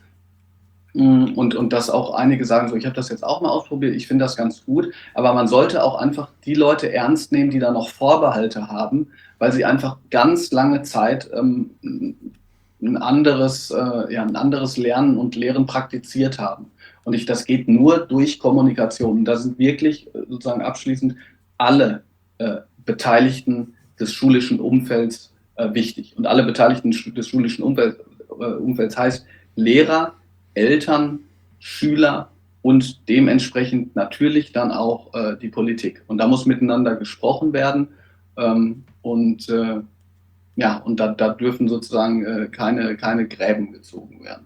Wäre eine Vernetzung der Schulen äh, eine Möglichkeit, das so etwas zu erreichen? So mehr Dialog auch unter den Lehrern, die jetzt in Nachbarstädten zum Beispiel wohnen oder sowas? Ach bitte ja, unbedingt. Auf jeden Fall. Also ich meine, das ist das, was ich ja auch probiere. Ich habe zusammen mit der Saskia Esken so eine, eine kleine Facebook-Gruppe gemacht, die heißt, äh, Gott, die Bildung, ähm, die digitale Bildung im Schwarzwald, oh Gott, jetzt bin ich mir selber nicht mehr sicher, die Zukunft der digitalen Bildung im Schwarzwald heißt sie, glaube ich, weil ich einfach mal ein paar Leute zusammentrommeln möchte, die sich darüber austauschen wollen. Ja, im Moment sind es grandiose 18 Leute, von denen wahrscheinlich die Hälfte gar nicht im Schwarzwald, aus dem Schwarzwald kommt. Aber das wäre wichtig, ja, dass man in einen wirklichen Austausch kommt. Und äh, so eine Art von Austausch, wie ich jetzt zum Beispiel auf der OER-Konferenz oder im Lernlab ähm, gesehen habe, das ist einfach toll, weil man dann auch, auch äh, da, und da ist man wieder vielleicht auch Problem, bei Problemen, äh, über diese Probleme sprechen kann und die einfach, ähm, ja, produktiv auch, auch umdeuten kann. Und man vielleicht auch sieht, das ist alles vielleicht gar nicht so, so schlimm und, und äh, die, die Hürden sind gar nicht so groß, wie wir vorher dachten. Sehr schön. Also vielleicht auch, das ist ja gerade angesprochen, dass die Lehrer äh, da auch irgendwie ihre Angst haben, dass sie irgendwann überflüssig werden mit ihrer, mit ihrer Art und Weise zu lehren. Im Endeffekt ist da auch wieder so Punkt Empathie zeigen und äh, sagen, nein, auch dein Wissen, was du dir über Jahrzehnte lang angeeignet hast und deine Erfahrungen sind wahnsinnig wichtig. Äh, deswegen komm doch mit in die Diskussion. Genau, also äh, absolut. Und, und äh, nicht, nicht nur auch dann, also ähm, letzten Endes ist es so, der, der Schritt, ähm, was neue Medien angeht, was zu machen, der ist gar nicht so groß ich bräuchte es sogar selber nicht machen, sondern ich könnte sogar äh, die Schüler noch einbeziehen und sagen, hört mal, ich wollte eigentlich das mit euch machen, überlegt ihr euch doch mal, was könntet ihr mit eurem Wissen und, und über, zum, über die Medien zum Beispiel ähm, mit in, in einen solchen Unterricht einbringen lassen? Und wir versuchen das und wir probieren das aus. Ähm, aber das geht natürlich nur, wenn man, wenn man das, ähm, ja, oder, oder wenn man die, die Offenheit auch dafür hat, ähm, diese, die Struktur aufzubrechen. Das geht nicht, wenn man sich als, als Lehrer, als eine Person ähm, begreift, die alles weiß und, und, und die es den Schülern eintrichtert. Ich meine, das, das ist ganz klar, aber ehrlich gesagt, äh, das also andere Arten von Innovation würden dafür ja auch nicht funktionieren, nicht nur bei den neuen Medien. Also so eine Offenheit muss schon vorhanden sein und auch, und das ist was, was ich auch jetzt in den letzten zwei Tagen äh, ja, bei fast allen Beteiligten gemerkt habe, sich selber einfach noch als Lernender begreifen. Ähm, weil das ist ja genial, was gerade alles passiert. Man muss äh, nur irgendwie, ähm, ja, man, man, man, darf nur nicht denken, oh Gott, ist mir alles zu viel und die Scheuklappen zumachen, sondern andersrum sagen, ähm, ich versuche das jetzt einfach aufzunehmen. Und wenn es nicht klappt, dann klappt es nicht.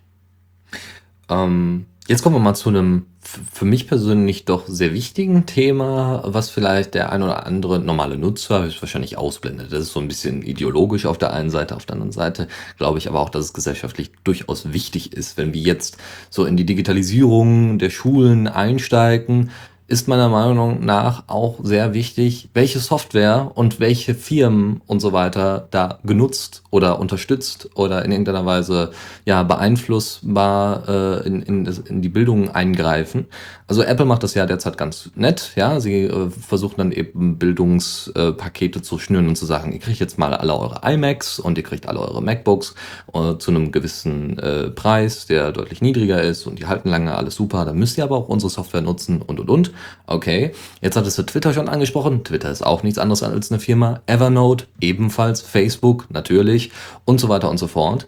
In Moodle wiederum, was ganz witzig ist, das haben wir nämlich auch benutzt. Äh, Moodle wiederum ist Open Source, kann von den Lehrern, äh, Lehrern oder der IT-Infrastruktur selber aufgesetzt werden. Ähm, in welcher Form müsste man also glaubst du, dass es ein wichtiges Thema wäre, das auch Kindern nahezubringen, dass, ähm, dass man das nicht nur nutzen kann, sondern dass man während des Nutzens natürlich auch bestimmte Risiken da eingeht? Beides. Ähm, auf der einen Seite ist es so, dass ähm, also ich möchte mich jetzt nicht in Teufels Küche reden, äh, falls, falls der Systemadministrator unserer Schule gerade zuhört. Weil da sind äh, neue Computer gerade gekommen, äh, da ist XP drauf, ich weiß gar nicht, was ich da alles. Also äh, wir haben, es gibt ja auch solche Schulkonsolen, ähm, ja, mit denen ich da zum Beispiel dafür sorgen kann, dass ich am Lehrerrechner ähm, sitze und äh, zum Beispiel einen Computer erstmal äh, kurz auf Stumm oder abschalten kann, damit damit die mir kurz zuhören, bevor ich was sage und so weiter. Und das funktioniert dann wiederum nicht mit dem neuesten Windows und ich weiß nicht, ich will äh, jetzt die Zuhörer auch nicht langweilen, aber das ist ein ganz schwieriges Konzept. Aber äh, ehrlich gesagt, also das sind doch Windows-Rechner. Ich bin ein Apple absoluter, wie und mein alter, äh, also jetzt in Pension gegangener äh, Kollege, mit dem ich mich sehr gut verstanden habe, ein Appleuser. Ein, ähm, ein Epileptiker meinst du? Oder Epileptiker, genau, richtig. ähm, und ähm, blende die Gefahren, äh, die ähm, die Unternehmen äh, auch oder die, die es gibt, wenn man diese Unternehmen nutzt, äh, vielleicht auch teilweise zu sehr aus. Ähm, ich muss aber gleichzeitig auch dazu sagen, dass ich mich, was die Hardware ähm, ausgeht oder, oder, oder selbst die Programmierung von, von Netzwerken jetzt außerhalb von, von diesen gängigen Dingen, die man über Algorithmen äh, Werbung ähm, und, und, und äh, sowas weiß, nicht wirklich besonders gut auskenne. Das, was ich aber wichtig finde, also muss man auch dazu sagen, natürlich auch was, was so Publikationen angeht mit ähm, äh, WhatsApp und Facebook, die Problematik der Experimente mit den Nutzern, solche Dinge, die jetzt auch gerade in den Medien waren. Aber wie gesagt, ich bin, ich habe da, ich würde für mich nicht beanspruchen, da wirklich alles drüber zu wissen.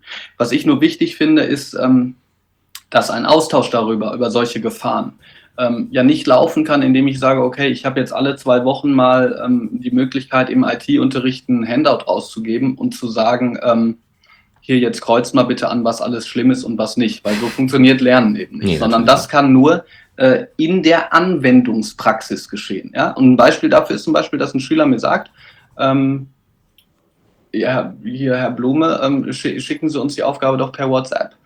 Oder, oder am besten noch eine Note oder so. Ja. Und dann sage ich, nein, das mache ich nicht. Ich würde ganz gerne, dass äh, die, die Dinge mir immer noch gehören. Ja.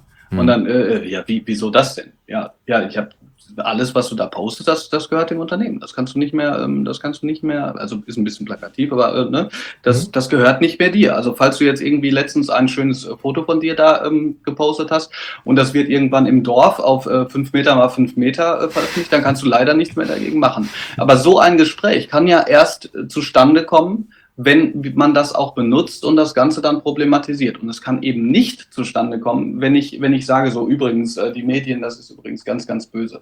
Ich weiß, dass diese Antwort jetzt sehr unbefriedigend ist und auch zeigt, dass, äh, wie ich gesagt habe, als Lernender bei mir dann noch sehr viel zu tun ist. Aber viel mehr kann ich da wahrscheinlich gar nicht zu sagen, außer dass ich diesen OER-Gedanken sehr unterstütze, im Moment aber immer noch nicht weiß, ähm, wie genau eine solche Lösung aussehen kann, weil ich, weil ich mir unsicher bin ähm, darüber, inwiefern äh, zentralisierte OER ähm, ähm, nicht, nicht eigentlich den Gedanken selber dann doch wieder konterkarieren. Also das mhm. ist mir, das ist mir persönlich einfach nicht ganz klar, ja, weil wenn ich so sehe, ähm, so Lehrerblogs wie von Thorsten Labig, der ähm, äh, in Google auf den ersten beiden Plätzen ist, wenn man, wenn man Faust eingibt oder, oder Zuneigung oder so, da, das ist für mich ja schon ein, ein, ein ähm, durch User generierter ähm, ähm, ja, Open Educational Resource oder mhm. ein, ein E, ähm, äh, wo es aber eben keine Jury sitzt, die sagt, hier, wir haben hier die Plattform und wir, wir müssen jetzt erstmal sagen, ob das jetzt gut ist oder nicht. Aber wie gesagt, da bin ich vielleicht auch noch zu wenig drin. Das war gestern meine erste Konferenz zu dem Thema und ich hoffe, dass jetzt nicht äh, ganz viele Zuhörer da sitzen und die Hände über dem Kopf zusammenschlagen. Ähm, ich, ich, was das angeht, wie gesagt, bin ich noch sehr am Anfang. Aber dass du wenigstens aufgeschlossen dem gegenüberstehst, da mehr zu erfahren. Und das ist ja auch schon mal viel wert. Bringt genau, Jepi, Aufgeschlossenheit. genau, zumindest das ist auf jeden Fall vorhanden, ja, genau. Okay, ja, dann bin ich ja bin ich bin mal gespannt, ja. Also, ich muss, äh, tatsächlich sagen, ich habe jetzt auch so eher äh, auch Motivation im Hinterkopf, so von wegen, man könnte ja auch mal die guten alten Schulen, auf denen man mal war, anschreiben, anfragen, wie das denn derzeit bei denen so aussieht und denen Unterstützenswertes geben. Es gibt ja an tatsächlich auch ein paar nette Resources, äh, unter anderem, also so, so Quellen, wo man mal gerne nachgucken kann. Also ich kenne jetzt persönlich das Med äh, Medienpädagogik-Blog, äh, Praxis-Blog, ähm, was sehr nett ist, ähm, weil sie da auch sehr auf freie Software und freie Musik und freie Bilder und urheberrechtslose Geschichten eingehen, was ganz nett ist. Ähm, welche, welche kennst du da noch aus der Ecke? Ähm, also, wo, wo, einfach unheimlich viel ist, was äh, äh, festgestellt wird, ist der Lehrerfreund. Wie gesagt, bei Thorsten Labich gucke ich, gucke ich auch sehr, aber ich habe das, das ist bei mir, muss ich ehrlich sagen, so viel und so breit gestreut. Jetzt müssen wir vielleicht doch wieder das, äh, das Plädoyer für eine Plattform sagen, dass ich das ähm, schön in meiner Leseliste sortiert habe und wahrscheinlich gar nicht alles aufzählen könnte, was es äh, dort, dort gibt. Also und die Medienpädagogik-Seite selber natürlich auch. Mhm. Ja, ähm, ich bin gerade noch im Überlegen. Meine, ich habe die meisten Sachen jetzt abgestrichen, die hier jetzt noch sind. ähm, ja, vielleicht noch als, als allerletztes. Ähm, ich, ich fand das gut, dass du das gesagt hast. Ähm, ich habe manchmal das Gefühl, es bedarf fast, ähm, ich, ich weiß nicht, ob, ob das so daran an unserem Land liegt oder wie auch immer. Ähm, es bedarf immer so den, den Touch auch eines, eines offiziellen ja. Charakters, äh, dass die Schulen vielleicht auch darauf eingehen. Und das Ganze auch ernst nehmen. Aber äh, was du gesagt hast, ich glaube, dass das wichtig ist, ja, dass man sich bekannt macht, dass man sagt, hier gibt es Leute. Und vielleicht gibt es auch den einen oder anderen vielleicht auf Schulen, der, der ein großes Interesse daran hätte, hm, in dem Bereich was zu machen oder, oder sich dem Ganzen zu öffnen und ähm, der im Moment vielleicht noch gar nicht so die Möglichkeit hat, weil er, weil er nicht weiß, äh, welche, ähm, ja, welche, welche Leute das auch machen und was für, äh, was für andere Menschen es gibt, die sich damit, damit auskennen. Also dieser Vernetzungsgedanke ist, glaube ich, unglaublich wichtig. Und man muss auch mal äh, kurz dazu sagen, ähm, dass ich da auch wirklich glücklich drüber bin, dass ähm, meine Schule mir da einfach oder mich da total bei unterstützt und ich noch nie gehört habe, hier, äh, jetzt hör mal bitte auf mit deinem Handyzeug irgendwie. Also, weil das ist das ist natürlich grundlegend, ja, das ist ganz klar. Wenn die Schulleitung sagen würde, also ich möchte nicht, dass du da irgendwie ähm, mit deinem Handy irgendwie was machst äh, im Unterricht, ne, da, dann hätte ich auch ganz schnell, ähm, könnte ich auch ganz schnell einpacken, natürlich, mhm. was das angeht. Ne? Mhm. Also also extrem, extrem wichtig, ähm, dieser Vernetzungsgedanke. Sag mir, sag mir auch Bescheid. Also ich, ich mache mit. wie auch immer, wie auch immer ich da helfen kann. Ja, wird, wird, sich, wird sich vielleicht sogar mal ergeben. Mal schauen, mal schauen. Ähm, gut, ansonsten, wenn du nicht noch irgendetwas hast, was du unbedingt loswerden möchtest? Also so besucht man einen Blog oder so wäre jetzt zu blöd, ne? ich meine, da haben wir schon genug Ups, Werbung jetzt habe ich es gesagt. Ui, Ups, ja. jetzt habe ich es gesagt. Ne? Ja. Nee, also äh, ich fand es auch ein ganz tolles Gespräch. Ich muss ja jetzt auch mal äh, dazu, dazu sagen, ich bin gerade ja, äh, ich bin gerade noch in Bonn, ähm, habe meine ähm, Mutter, habe endlich mal die Möglichkeit, meiner Mutter auch mal, ähm, meine Mutter auch mal zu besuchen. Und äh, mein äh, Vater, äh, beziehungsweise mein Stiefvater hat auch, äh, zur Feier des Tages äh, vorgestern, glaube ich, schon einen Sauerbraten ähm, in den Ofen gelegt. Und äh, da, da, werde ich natürlich jetzt dann gleich auch einfach hinstürzen. Das ist ganz klar. Verständlicherweise. Klar. Ja, wunderbar. Dann möchte ich mich ganz herzlich bei dir bedanken, dass du dir die Zeit genommen hast. War ein unfassbar interessantes Gespräch. Ich bin gespannt, wie das so die nächsten paar Jahre verläuft, weil äh, ich meine, ne, Bildung, vor allem so in den jungen Jahren, ist halt so das Wichtigste, was man äh, Leuten mitgeben kann. Es ist der, mitunter neben den Eltern der größte Einflussfaktor auf Kinder und dementsprechend müsste man dann gucken, dass äh, da natürlich auch mündige demokratische Bürger bei rumkommen. Und was könnte das nicht besser machen als so ein demokratisches Medium wie äh, das Internet an sich. Ja, hoffentlich wird das dann auch bald in der Schule noch viel stärker propagiert. Auf jeden Fall kann ich, kann ich äh, alles unterstreichen und, und ich gebe, was das betrifft, äh, mein Bestes und bedanke mich auch für ähm, ein anregendes Gespräch.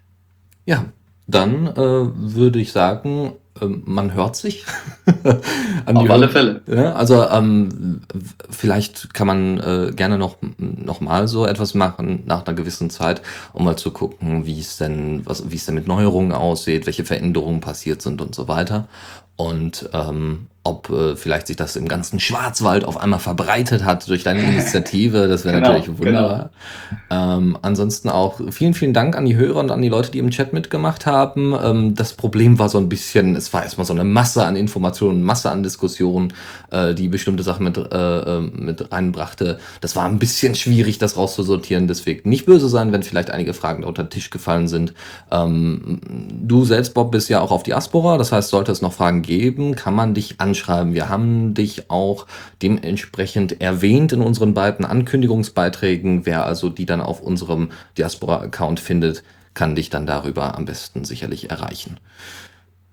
Jo. Ja, auf jeden Fall. Also äh, freue ich mich drauf. Bei Diaspora bin ich ganz neu. Ähm, äh, ich, ich freue mich über Leute, die, die mich anschreiben. Auf Twitter bin ich natürlich auch ähm, irgendwie zu erreichen. Äh, hier hat auch gerade jemand schon gesagt, ich hätte das gut gemacht, da freue ich mich natürlich sehr. hat auch jemand mitgechattet äh, schon. Ja, also da freue ich mich ähm, auf jeden Fall drüber. Ähm, euch äh, sowohl virtuell als auch, äh, hat man jetzt gesehen, dass das auch in die Real World geht, irgendwann mal kennenzulernen und äh, mich über Bildung und Politik auszutauschen. Ja, ja. Das ist, also Diaspora ist derzeit noch, mal gucken, wie lange noch dafür meiner Meinung nach noch die beste, beste Basis. Twitter ist zu kurz. okay. Okay, gut. Dann vielen Dank an die wetten Hörer und äh, man hört sich die Tage. Ansonsten gibt's äh, höchstwahrscheinlich noch ein paar nachbereitende Links und natürlich wie immer die Sendung als Podcast zum nachträglich hören. Und äh, da könnt ihr gerne kommentieren und weitere Gedanken äußern. Ähm, und äh, ja, mal gucken, vielleicht kriege ich das hin, dass ich auch ein paar Chatverläufe mit, mit reinbringe. Wunderbar. Dann bis äh, morgen. Morgen ist noch die Linux Lounge. Äh, das wird auch nochmal spannend. und ähm, ja, ansonsten äh, noch einen schönen Abend und man hört sich.